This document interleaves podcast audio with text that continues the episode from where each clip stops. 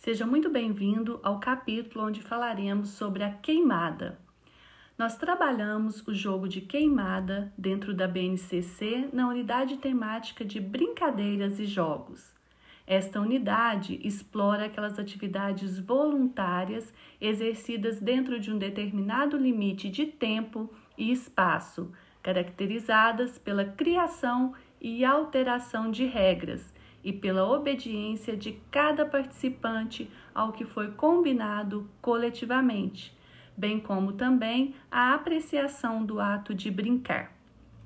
A origem dos jogos ou brincadeiras tradicionais não é uma tarefa fácil, porque trata de manifestações culturais antigas e a falta de registro faz com que não tenhamos certeza dos seus criadores, contextos e datas.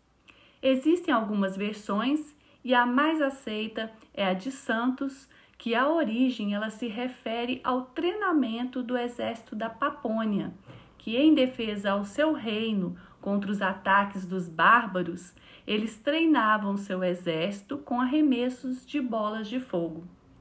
Então, acredita-se que por vencer os ataques utilizando essas bolas, né, esses arremessos de bolas de fogo, entre outras táticas, o povo ele passou a comemorar encenando teatro, o qual contava a passagem sobre essas bolas. A queimada ela é uma das manifestações culturais de jogos mais conhecidas no mundo. É um jogo que aos poucos deixou de ser vivenciado nas ruas para ficar quase que exclusivo nas escolas. É muito usado hoje como esporte de preparação para outras modalidades, mas também como esporte de competição.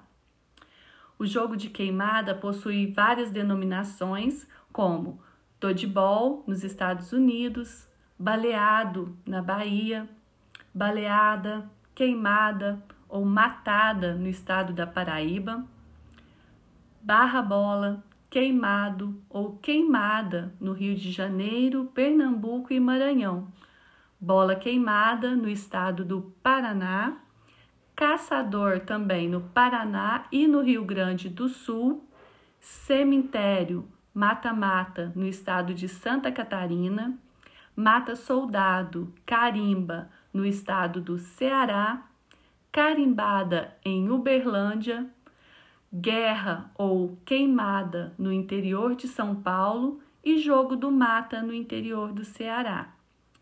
No jogo de queimada, existe um grande número de variações e formatos, portanto, o seu objetivo não muda, que é o de golpear o adversário com a bola. As regras também elas não são unificadas e elas variam de região para região. O defender, o atacar, o número de vidas, os locais, os nomes que vão ser utilizados, as partes do corpo que serão imunes, são todos definidos através de acordos estabelecidos pelo grupo antes do jogo. Aproveite as ideias do capítulo.